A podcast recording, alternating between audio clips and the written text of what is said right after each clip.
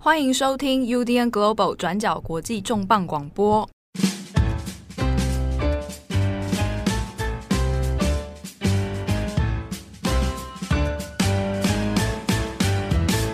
Hello，大家好，欢迎收听 UDN Global 转角国际重磅广播。我是编辑七号，我是编辑惠仪。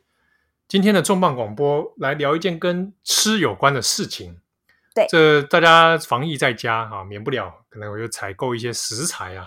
啊，当中有些肉品，可能有的人要囤积，所以冰在冰箱里面啊，或者冷冻啊。不要，现在大家这个像我自己的冰箱里面，现在已经塞满了啊，可以说是 冷、嗯、冷藏肉的富翁。那像这种状况，我就是在这个社会上当中，在防疫的情境下，我是相对有资源的人，我要好好珍惜这些食物。讲到这个食物这件事情呢，其实在日本近期也引发了一些争议哦。最近有一个 YouTube 频道是日本开的，那它的名字，这个 YouTube 频道的名字呢，如果直接翻译出来的话，叫做“一百天之后要吃掉的小猪”。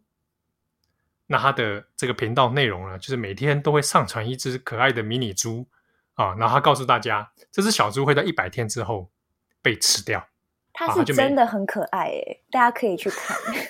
因为它真的就是会把那个小猪当成是那个宠物在养。没错，那他就每天会记录这个小猪的日常生活啊，然后还会做一个倒数啊，是不是？他是倒数第几天 要被吃掉？哦，要被吃掉这样，那他也帮他取了一个名字，叫做卡路比五花肉啊，取了一个名字叫五花肉啊。那这个 YouTube 频道出来之后，其实有蛮蛮就吸引了不少人在看哦。虽然说订阅数截至我们这个录音的时间为止呢，大概订阅数大概五六万左右啦，啊，但是它其实日本其实有引起了很多的讨论哦，跟非议，主要在于说，哎，这个事情这个 YouTube 频道是不是有虐待动物的嫌疑哦？还是说，诶，这是一种自然生命教育的一环呢。好，所以在社会当中啊，网络上面其实就引发了正反不同的意见哦。那这一集的重磅广播，我们要从这个 YouTube 频道的小猪事件这这个争议来谈一下，从法律的观点或从律伦理的观点，我们怎么看待这一个诶，在网络上面播出这个小猪影片的事情哈？它引发了哪些的问题？我们怎么去拆解？那从此，我们也来延伸一下，在日本其实也常常被人家讲过的这个饮食教育啊，食欲。那食欲的背后呢，又常常会大家可能会联想到一件事情，诶，听说日本过去有过这种，诶，请这个小朋友学校小朋友养猪，把它养大之后，然后再投票决定要不要吃它啊。那这样的事情在日本过去其实真的有发生过，而且还不止一件。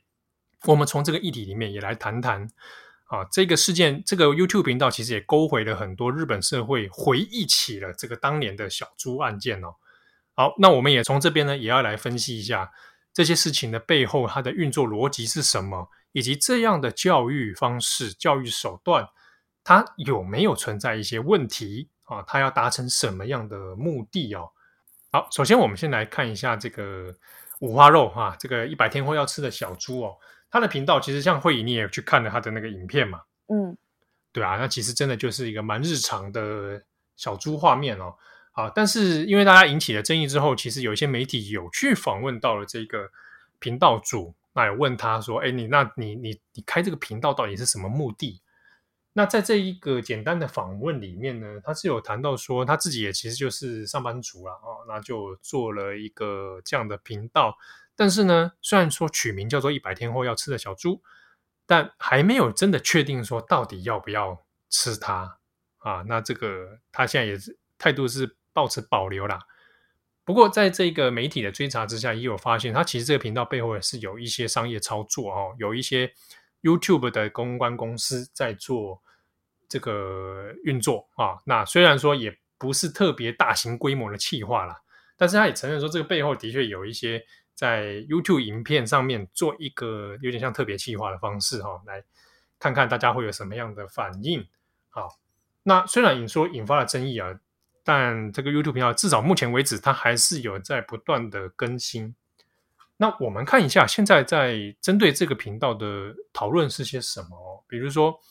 呃，有一些支持的人，但还是认为说，哎，这个其实还算正常啦，哈，因为我们现在大家可能吃肉，然后都不晓得这个肉原本长什么样子。那的确啊，如果在这个食欲的观念底下，好像 它这个也不是什么特别，呃，会被受道德谴责的事情吧。所以你看到那个影片底下有些留言，都还会讲到说，哦，这个以后要做这个东卡汁哦，做成猪排饭哦，啊，或者是说哇，五五花肉好可爱哦，那这个怎么样怎么样啊？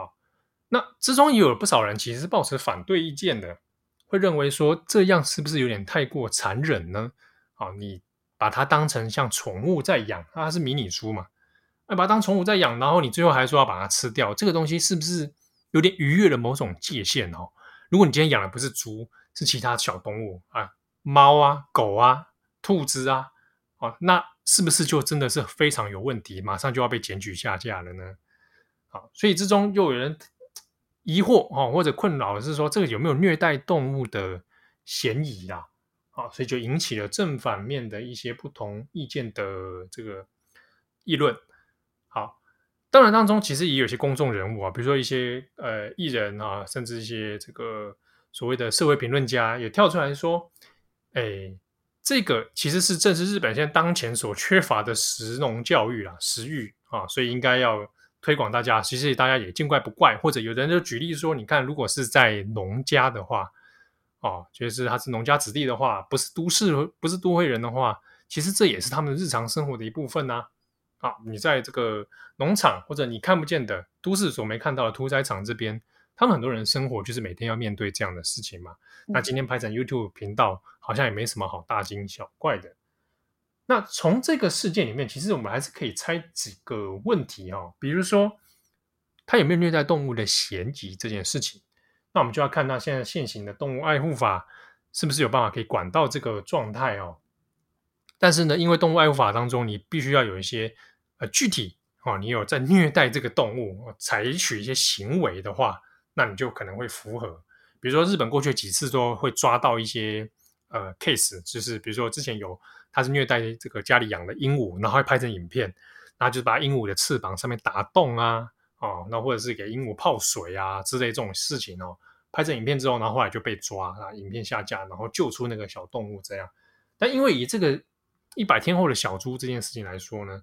它截至目前为止还没有产生这样的行为哦，所以还没有被你说哎明显违反动物爱护法。好，那如果今天他是。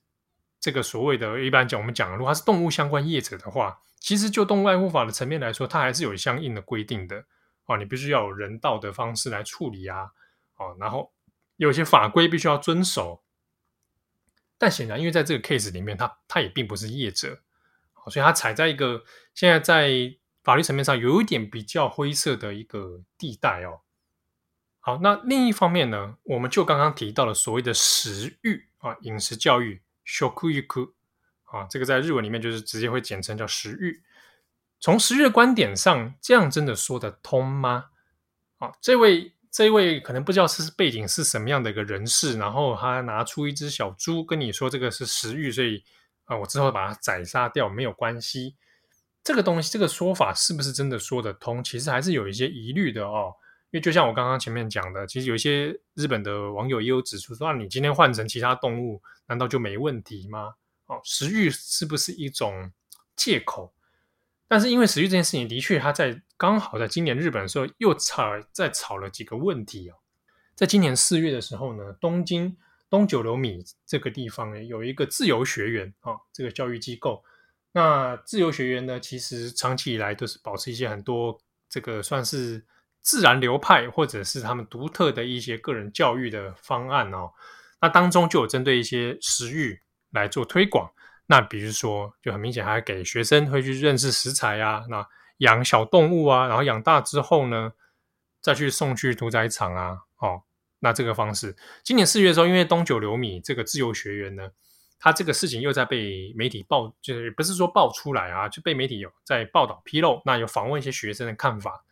当然，就是学生会觉得很冲击嘛。好，那这个学校的 case 里面呢，也还是引发了很多社会的再次议论哦。这样的教育方式到底是不是适当的？这样的教育方式真的能够达到所谓的食育或者生命伦理教育吗？那这之中呢，就再度提到了一个事情，就是发生在三十一年前，一九九零年的一个小猪事件啊。哦，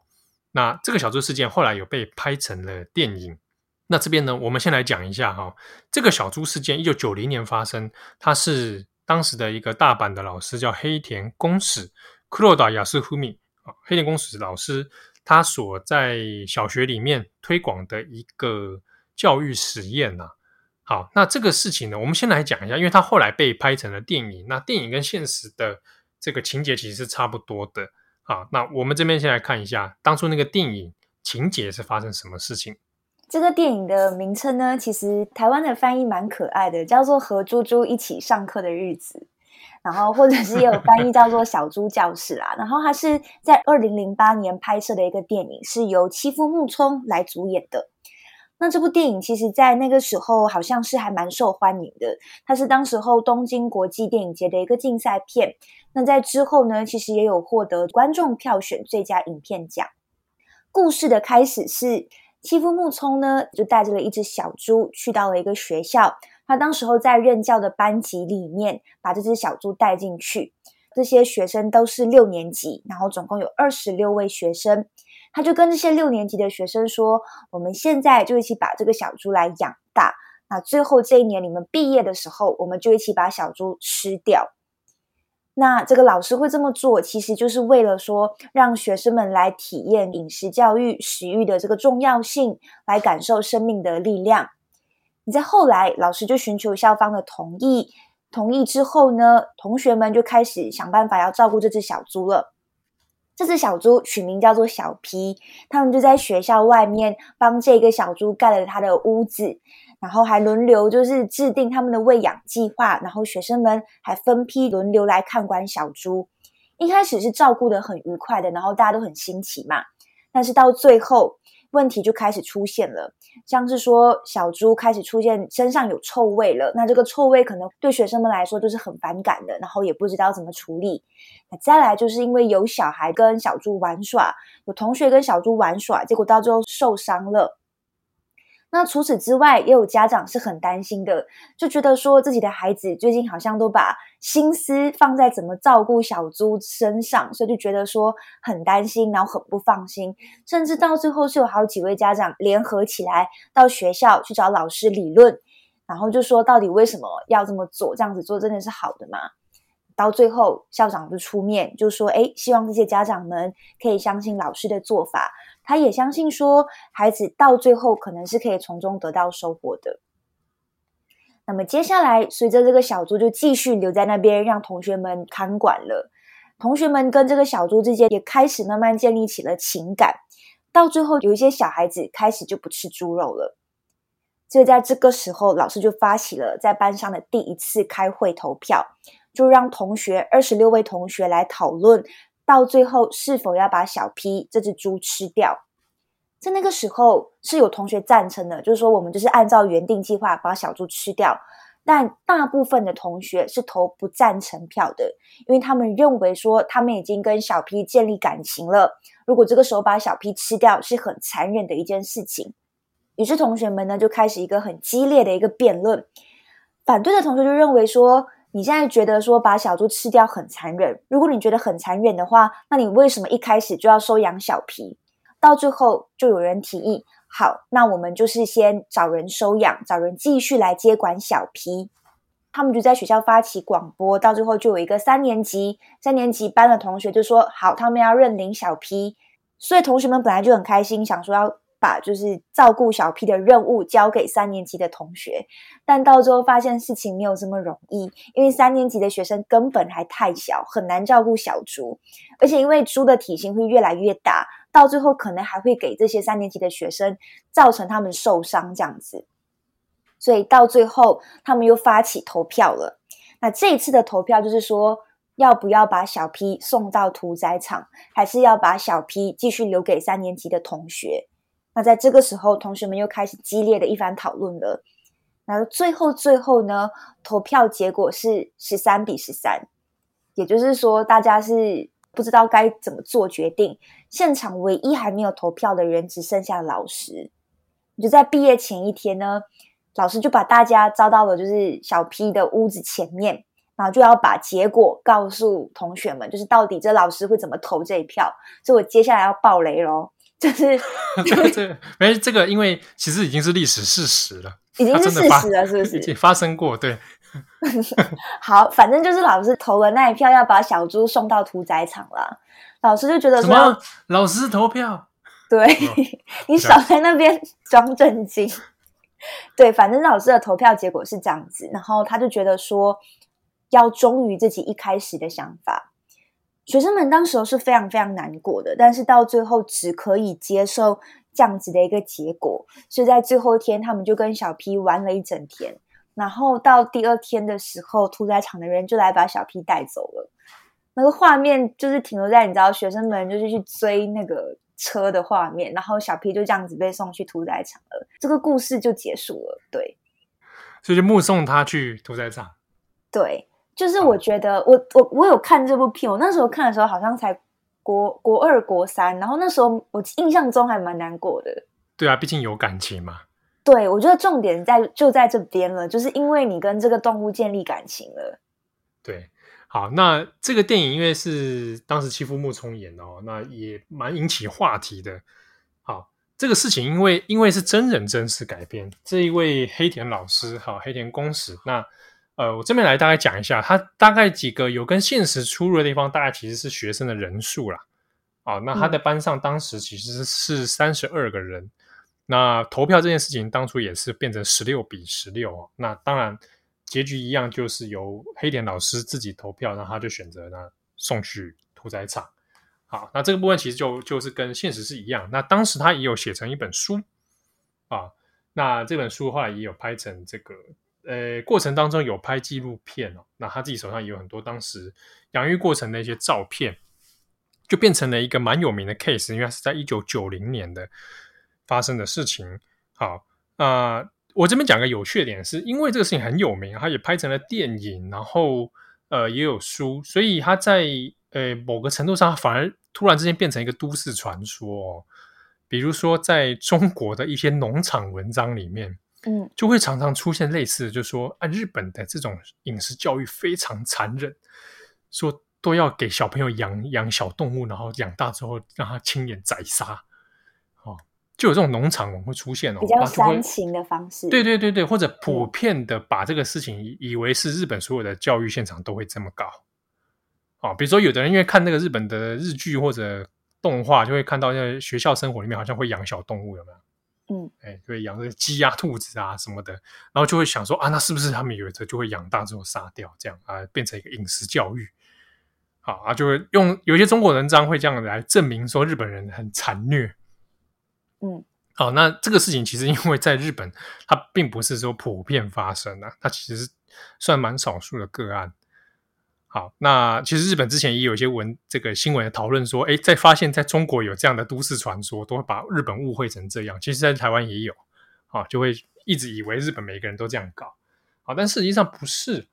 好，像是黑田公使这个事件呢，它是发生在一九九零年。那黑田公使他自己出生在一九六五年，所以当时呢，他应该是人是二十五岁左右啊，就是年轻的老师。好，我们讲一下这位黑田公使他的。本身的经历跟身份哦，那他当时是在小学里面，呃，大阪大阪府的公立小学啊，那教书，本身是在大阪教育大学毕业的，OK，他就是本在地的大阪人啊，然后教书教了八年啊，那后来呢，他就一路在这个大学院里面进修啊，那也念到了博士。后来呢，他虽然短期的有在一些其他这样，呃，佛教大学去当专任讲师啊之外呢，后来其实大部分他就开始走学术路线了，他就离开了小学的教育现场，前后任教八年之后，后来呢，他在二零一四年，目前一直到现在，他担任的是京都教育大学啊，在教育学部的教授啊，教育学系。那他现在他的专任的专长领域呢是。教育学之外，还有数学教育。好，那黑田其实这位老师在这个事件之后，他本身是还蛮有名的啦。啊，那所以呢，刚刚前面讲到，今年四月东京的那个学自由学园也有一样类似的这样教育方式的这个小猪事件之后呢，也有回头访问了黑田公使，啊，现在正在大京都大学任教的黑田公使，那其实蛮有趣的。黑田他现在回忆说，他在专访今年四月的专访里面谈到，诶，他说他回忆起三十年前这个事情哦。他有很多事情其实还是没有想到一个结论跟答案，他就有提到说，当初这个投票，然后他造成这样的结果，他有些事情也在也在去思考反思，说他当初自己选择投下最后那一票，决定送屠宰场，这个到底是不是一个正确的决定？嗯，对学生有什么样的影响？那他有特别谈到说，其实，在那之后呢，有些学生也毕业了嘛。啊，因为他们是在毕业前一天投票，后来毕业这几年当中，也有还有一些学生有在联络的，那会写信过来，那当中就有学生写信告诉他说，他的想法可能改变了。他说他本来可能当初是决定要把小猪送屠宰场，那他现在觉得有点后悔，觉得当初应该要选择把它继续养下来的。啊，但是呢，黑田也有说，也有学生是相反。当初选择要留养下来的，现在觉得，我觉得当初还是送屠宰场好了。好、哦，也有这样的学生。可是黑田自己觉得，他说在这样的事情中，他其实到现在也没有一个很正确的答案能够解释这样到底是不是一个正确。所以在那之后，在这个一九九零年之后，他再也没有做过下一次这样同样的小猪教育实验了。他再也没有做了。那后来他的人生发展其实也也不大一样，他也离开了这个小学的教育现场哦。这一点其实我觉得是蛮值得注意的一件事情哦。他后来没有再做这一个行为，可是呢，在往后的日本的教育现场当中，其实还是有一些学校会采取类似的做法，拿来推广这个这个所谓的食欲哦。比如说我这边讲一个，举一个 case。在二零一三年的时候呢，也有一个福冈县的老师哦，那他就他名字叫做蒸锅公式哦，他呢，他是在高中年纪比较大的哦，在高中里面他就让大家也是养鸡啊，小鸡，那这个小鸡啊，从一路从那个鸡蛋一路开始哦，培育哦，然后养大，从孵化，然后养大之后，告诉大家说，这个鸡最后是要让你去做选择的，你要做什么选择呢？看是直接卖给工厂、卖给屠宰场，还是你亲自来解体，来把它放血屠宰，就只有这两个选择吗？哎，对对对，你没有第三条路了。可以让你可以让你选，这些鸡原本其实就是从跟这个在地的农业哦养鸡业来配合的一个教育课程啊。啊，所以就是这个怎么样？他的目的，他的终极目的，这个鸡是一定会死的。嗯。好那这个这个教育 case 呢，后来也有拍成完整的一个记录哦。那当然，其实你可以想见，学生们啊，尤其他已经到了青春期的学生了哈，他的感受性其实就更加的强烈，所以有很多学生其实是很难接受的啊，就是这样的过程，他造成很大的压力哦，他要面对这个事情。那甚至他的那个新闻影片里面也有看到他。呃，实际养大了哈，每个人抱着自己的养的鸡，然后现场还要教你说你怎么样去把它割掉它的喉咙，怎么样放血。那当场很多学女学生、男学生一样啊，就是就是直接泪崩哎。好，那泪崩之后啊，你的话要解体啊、解剖啊，怎样怎样，然后最后拔毛啊，然后那个，然后他再把它料理。所以在记在那个新闻纪录片当中，后面还看到学生们就是一边哭然后，一边捧着那个。那个一碗里面的鸡肉，然后一边哭一边吃啊，一边啊呕一气，哦，那这个画面其实也是蛮冲击的，对学生来讲也是非常的这个震撼。这应该会有阴影吧？其实是会有的啊，因为其实里面很多学生就在讲这个事情，就当然他也一方面感受到那一种生对于生命的可贵啊，以及他珍惜这些食材啊，或者是说他从来没有看过鸡本来应该是长怎样。啊，那个生命的流程，嗯、他说他从中当然也是学到了很多，但是也有从中当然是会受到一些创伤嘛，因为他已经养大，还跟他之间有感情，而且大家不要以为鸡鸡好像就就是呆呆的哦，鸡也是有的也会认人，也是蛮聪明的。对啊，那他当然会影影影响到一些情感的问题哦。当然也有访问这位老师啊，这位真锅老师。那这位真锅老师其实呢，他本身就是农家出身的啊，他家里面都还是在做农农业相关。那他自己也是农业大学毕业，然后那所以他在跟在地的农家其实关系也不错。那他主要的教育目的，他也有解释啊，就是当然还是保持着生命跟食欲这两件事情啊，让大家去认识。这些过程，并且学会说你要去尊重生命，你不应该去浪费食物，你更不应该去践踏其他的生命。在他的讨论里面是有去提及一些议题的。他认为说，在现在很多的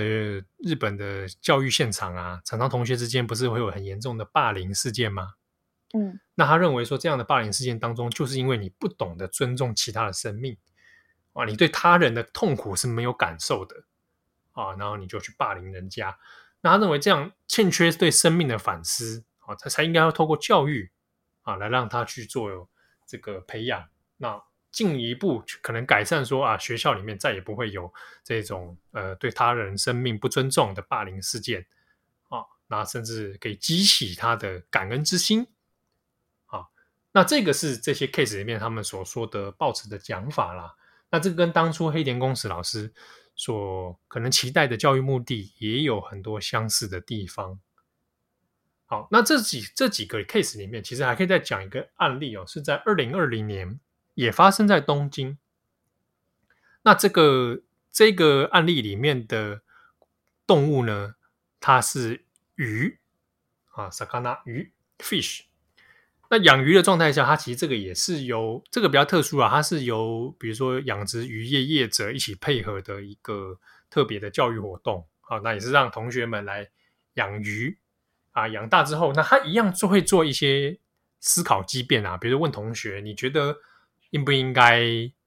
把它杀掉然后吃掉啊，还是怎么样？那他也有让同学们去做投票，然后发表个人的意见这样子。那鱼这个。案例呢当中，从新闻记录里面也看到，其实同学们也还是会很难过啊，而且他这个对象因为也是中小学生嘛，啊，大家也是蛮难过的。那这个从那个教育现场啊，你也看到他也是要把他亲手把鱼杀掉之后，然后做成这个鱼肉，然后最后煮成汤，然后等等哦。你这一系列的 case 里面，大大概在日本的教育现场都会有零星的发生。不过我这边要讲一下，它并不是个完全。呃，被规定的必修科目哈、哦，就并不是所有的日本学校都会发生这样的事情啊。但是反过来说，其实，在相关的 case 讨论里面，也有人在讲，哎，其实如果你去在一些像农业学校，尤其在北海道哦，农业学校，其实这样的事情蛮常见的。比如说，哎，这个会议你看过一个动漫，它其实是漫画改编成动画的《银之匙》。对，它里面其实的那个内容就跟你刚刚提到的一样，就是这件事情就是那个农是农业学校，然后里面就有养鸡，然后有马场什么的，学生们就是在里面上课。对对对对对，银之匙，匙是那个汤匙的匙啊，银色的银啊，银之池。那个因为这个还蛮有名的，就讲到说，其实你看很多在呃传统不认为都市的地方哦，那可能跟畜牧业、农业有比较贴近的地方。他们的思维方式、看待看待的方式，就跟可能我们一般在都市里面看待是不一样的啊。然后他面对的日常是这个，但是他在那个作品里面其实也有讲到，有很多学生其实也还是很冲击嘛啊。比如说他养那个猪，他也是要给他故意取名，用用一个食物的名字。我记得好像也是把它取名叫猪猪排冻还是怎样？对，或者是吃蛋的时候一直想到那个鸡在下蛋的那个画面。对，他就是用这个方式要去。来调整自己的感情啊，怕说啊，投入感情之后他会会会觉得无法面对这样子。好，那这几个 case 这样林林总总加起来，的确在日本，他有一派的人就会觉得，哎，那没有错啊，他这个就是食欲的个一部分啊，哦，那应该没有什么争议才对吧？但实际上我们在看这样的教育 case 的时候，其实也注意到。哦，我我们去看，不管光是这个跟小猪一起上课哦，嗯，他其实对孩子来说是很冲击的一件事情。你不要说孩子啊，就像今天是慧仪跟我，我们现在你说要你养一个小猪，然后最后要把它吃掉。诶，是你，你你会你会这样做吗？我觉得不会耶，因为你到最后，我觉得人的判断的那个依据标准，就是我跟这个东西建立了感情嘛，那这东西是会让你不舍去这么做的。对，所以当中其实还是会有一些讨论跟批判哦，就是这样的教育方式是不是真的能达到所谓的食育？哦，你这个背后里面，除了给小孩子、给学生冲击之外，哦，你有没有做好更多的教育准备呢？啊，那这边我们稍微来先解释一下日本这个食欲 shokuiku 它的那个概念跟由来大概是怎么样哦。这边大概做一个简单的脉络爬梳就好。呃，日本的食欲这个观念呢，其实也不是非常长久啦，它是在明治时期，大概十九世纪末到二十世纪初啊这段时间。才开始渐渐的被推广出来哦。那战后其实一直也有很多的一些民间团体哈，在推广所谓的食欲。那起初呢，如果我们看当初那个概念，从食欲开始的时候是明治时期嘛。明治时期其实也正面临日本整体国民饮食文化的这个冲击跟变化啊。过去本来就平民众是比较少吃肉的啊，那肉里肉品里面主要还是会以鱼。比较为多哈，那比较少会吃牛啊、猪啊，这个是比较不可能，所以花了很大的力气去去推广所谓的肉肉的饮食哦。好，那比如说要做成这个猪排啊、啊切小块啊、牛丼啊这种，其实都是明治以后才开始被推广出来的。好，那当时日本这样的饮食教育里面呢，所谓的食育观念，它其实要提的概念是认识日本的本身的饮食文化。好，所谓的和食嘛，啊，和食这样的和食文化，以及怎么样看待所谓的饮食营养这件事情，啊，要推广营养学啊，吃什么会得到什么营养啊？那整体来说，这样子来做推广，那连接到明治时期的概念，其实你可以知道，那就是一种强国建种啊，大家正在迈入一个近代化的国家，我们要接受一些新的进步的知识，那还有培养国民的健康跟体格嘛，啊，所以有这样营养学的导入，好。那后来我们再来讲近代的话，其实一直到二零零五年才正式成立了所谓的叫食育基本法。好，那这个基本法呢，其实里面它其实也是一些政策概念的推广啦。比如说，呃，在学校教育现场要进入一些营养学啦、和食文化的教育啦、推广啦，哦等等，那要配套的一些教育课程。啊，那还有说，哎，我透过学校的一些营养午餐啊，那怎么样去达到一个饮食教育推广？比如说它的核食，那它的食物种类是不是符合营养啊？等等。那还有说，哎，应该要透过学校呢，让学生去参与一些农场或者哎屠宰场的一些实习课程哦，观摩课程啊，那还教导学生要进行烹饪，还有怎么样教导学生要处理食厨余啊，或者食品废弃物。啊，或者说，哎，怎么样让食物再生利用等等这些活动哦，变成教育的一环，那这都囊括在食育基本法里面。那它主要的目的当然就是让日本的学童好好的认识食物本身啊，认识食物的生产过程啊，认识食物的样子，以及进而让他教导说你认识日本自己的和食文化。好，那这个部分。透过这样的基本法，其实相当多日本的一些民间单位哦，也会做配合的推广。那更不用说直接相关的农家或者一些渔业或者各个民间的商业公司，它也会来配合做一些推广哦。那你才能是说，哎，我认识这样食物之后，我再会去进而长大再做这样的消费嘛。好，那我们回过头来讲到说，那。在这一个食育观念之下，我们前面讲的这一些，让孩子们去养动物，并且最后将之杀害或者将之屠宰啊，然后食用这样的这样的做法，是不是真的符合这样的教育观念哦？当然，其实有一些不同的看法啦。支持者的认为是。的确，它可以让学生们去认识到说，哎，生命的可贵哦。你要去理解，你今天吃的这一些肉品，它本来应该长什么样子啊？那甚至是呃，这几年还有日本的一些新闻会讨论说啊，学生看那个鲑鱼，以为鲑鱼本来就长那个样子，红红的，就一片那样子，嗯，或者学生大家吃寿司，不知道寿司上面那一片鱼肉本来到底长怎样。好，不过你现在你现在问我，我很多鱼我也不知道它长 本来长怎样。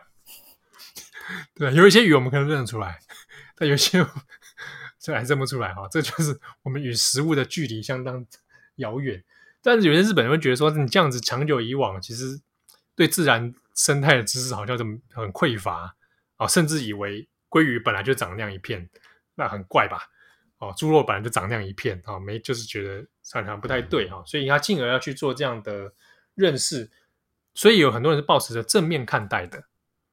好，可是负面的看待是说，哎，这些教育会不会太过残忍？尤其尤其是你对小孩子而言，如果你事前没有做好充分的辅导，或者一些事后的配套教育的话，你给孩子的。这个内容可能就是一个单方面的冲击，可是却没有办法让他学到更多的东西。好，比如说他会因为这样子，然后对于大人的这种教育感到很不信任。好，或者因为这样子，他有留下阴影，他可能从此会害怕，比如说我、再也不要吃猪肉了，哦，再也不要怎么样，或者他会甚至害怕动物。哦，你可能会有，如果没有做好配套措施的话，你可能会留下这样的阴影。那你反而有点适得其反。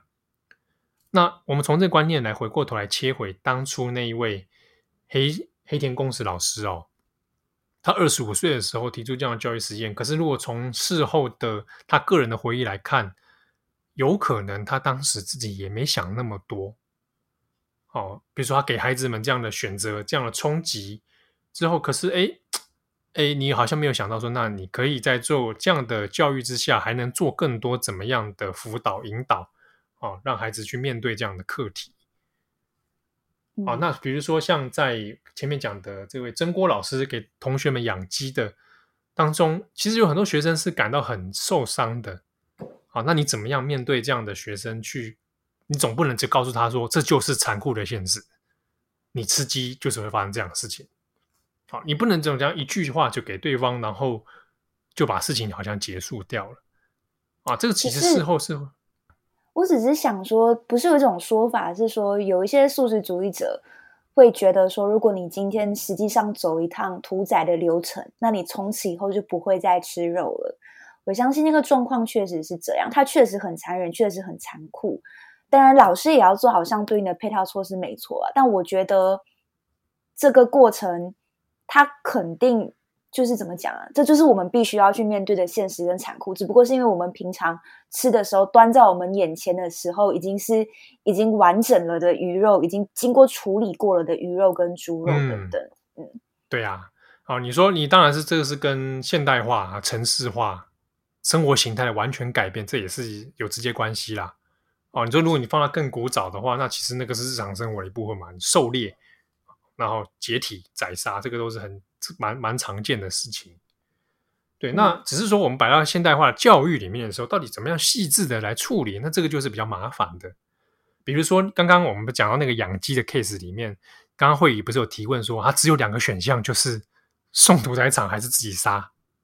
嗯，对不对？对，没错，这个事情其实我当初看到那个 case 的时候也是疑惑的，为什么不给他第三条路？就是我选择 no。我花钱把它买下来，可不可以这样？我可不可以给学生这样的选择？好，这就是在我如果在设计这样的这样的教育课程的时候，我是不是应该要多设想这样的可能性？我让学生可以有不同的选择，而不是说我被强迫的只能做这种极限的选择。好，这是一点。那另外一点是，呃，包含黑田老师，他是在班上进行投票，对不对？啊，对，那。这个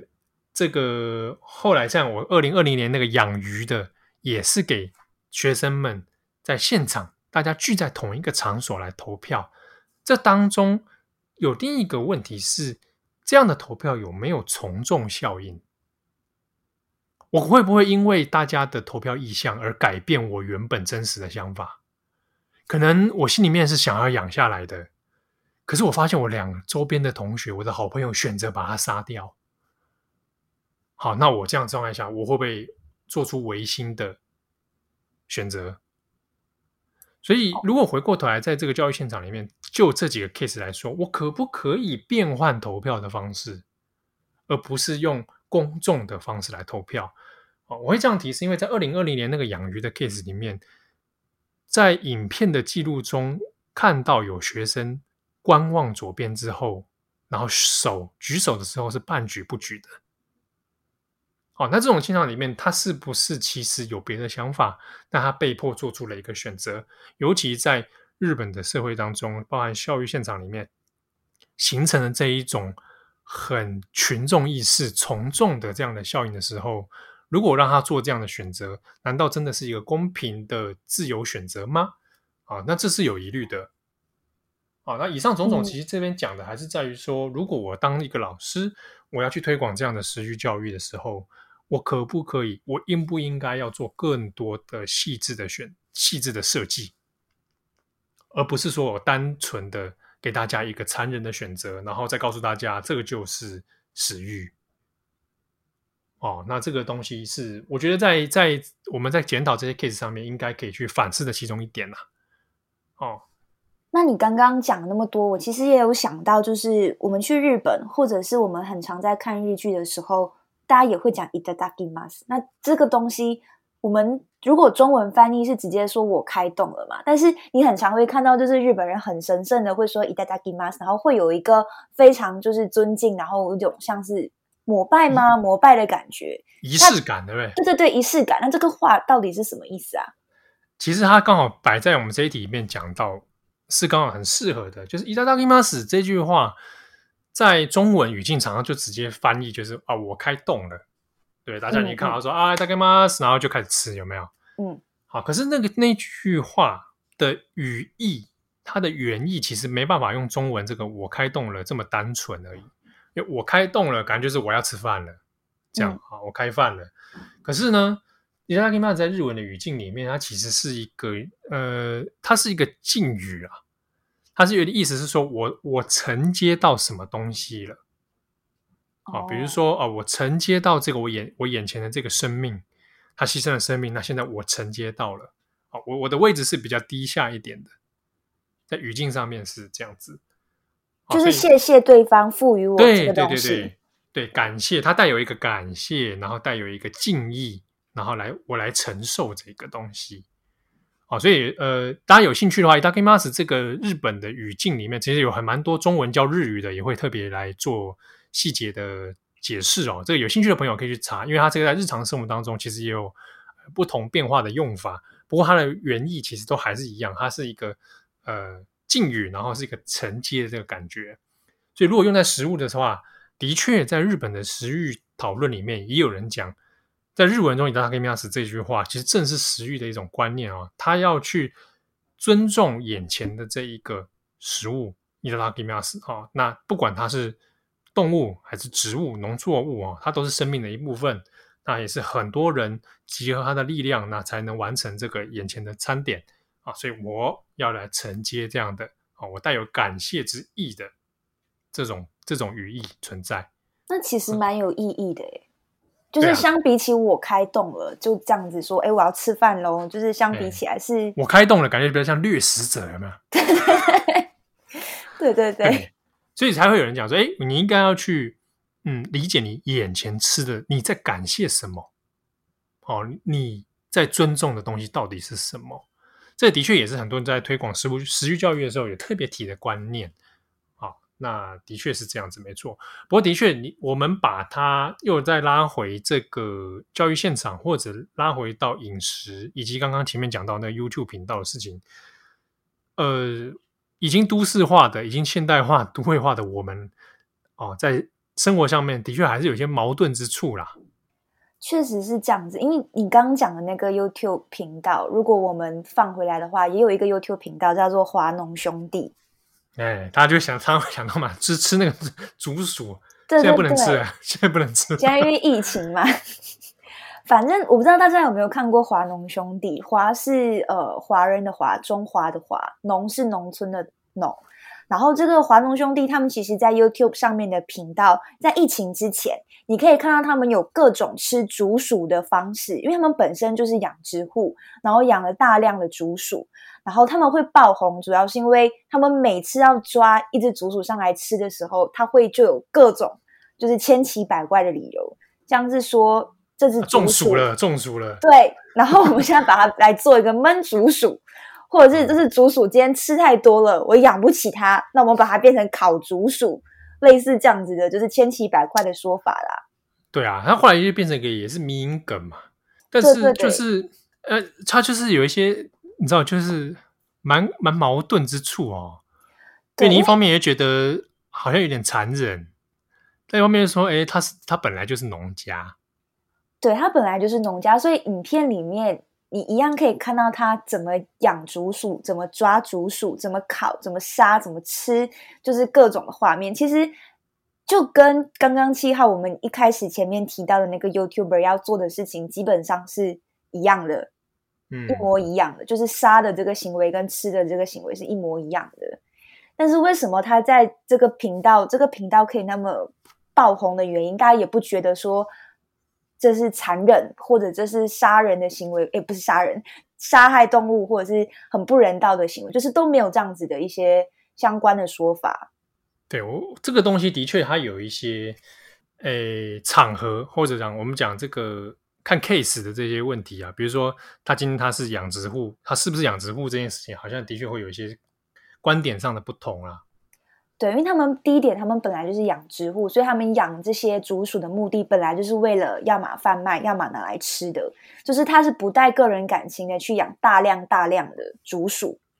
但当中其实还有一个竹鼠是比较特别的。其中有一只竹鼠是白色的，然后就被其中一个人就是当成是非常重要的宠物，他就会把其他那种长得就是一般般或者是很丑的竹鼠全部当成食物，唯独有一只白色的竹鼠是被视为宠物的。然后网民们就是网友们就把这个竹鼠称之为伊丽莎白鼠，就是它有个特别不一样的地位。不过这但因为当时中国在讨论。华农兄弟的时候也有在讨论说，哎，这个为什么这类的频道还是会爆红？嗯，那很多人当然也是讲到说，是因为城乡差距啊，他们华农兄弟所呈现出来的生活样貌是很多中国人所没有办法经历到的，没有看过的啊，所以带有一种哎，我凝视他者，然后又有很新奇体验的这种观感。是，我觉得作为荧幕前面身为观众的我们，确实是带着可能很。有点猎奇，或者是怎么样的角度来观看这些影片，所以我们就觉得说，哦，啊、原来这就是真实的乡村生活，那个 quote 真实这样子。其实你讲，你摆到日本的语境里面，其实也有类似的啦。像我们前面讲的《银之匙》，有没有？嗯，作者本人就是北海道农业农业出身的、啊。那他在之前也有一部四个漫画，叫做《百姓贵族》，他就在讲说，哎、嗯，这北海道人的冰箱打开来都喝都是些昂贵牛肉在里面。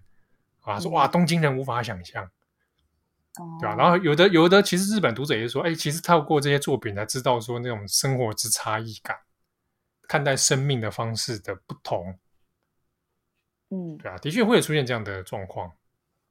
对啊，因为生活环境跟你的就是就是会不一样，所以变成你今天观看的角度会完全不一样。因为如果假设说好了，今天华农兄弟把他原本是养殖大量的猪鼠嘛。你全部换成他养大量的猫、大量的狗，然后之后再以各种方式吃掉，是不是状况又会不一样？这完全是对啊，对啊，对，完全是这个诡异的。对啊，那这之中，呃，比如说好了，在日本的一些这个疑虑里面哦，其实有一点我也是觉得蛮蛮有意思，可以讨论的，就是比如说，如果他用这样的频道，然后来杀害动物的话。啊不管他，如果他今天是养殖户好了，好拿来做这样的事情，用公开的影片来做这样的事情，啊，那这这里面呢，过去日本有讨论过说，有一些特殊的连续杀人或特殊的杀人案件里面，啊，比如说很有名的少年 A 事件，嗯，他很多人是从虐杀小动物开始的。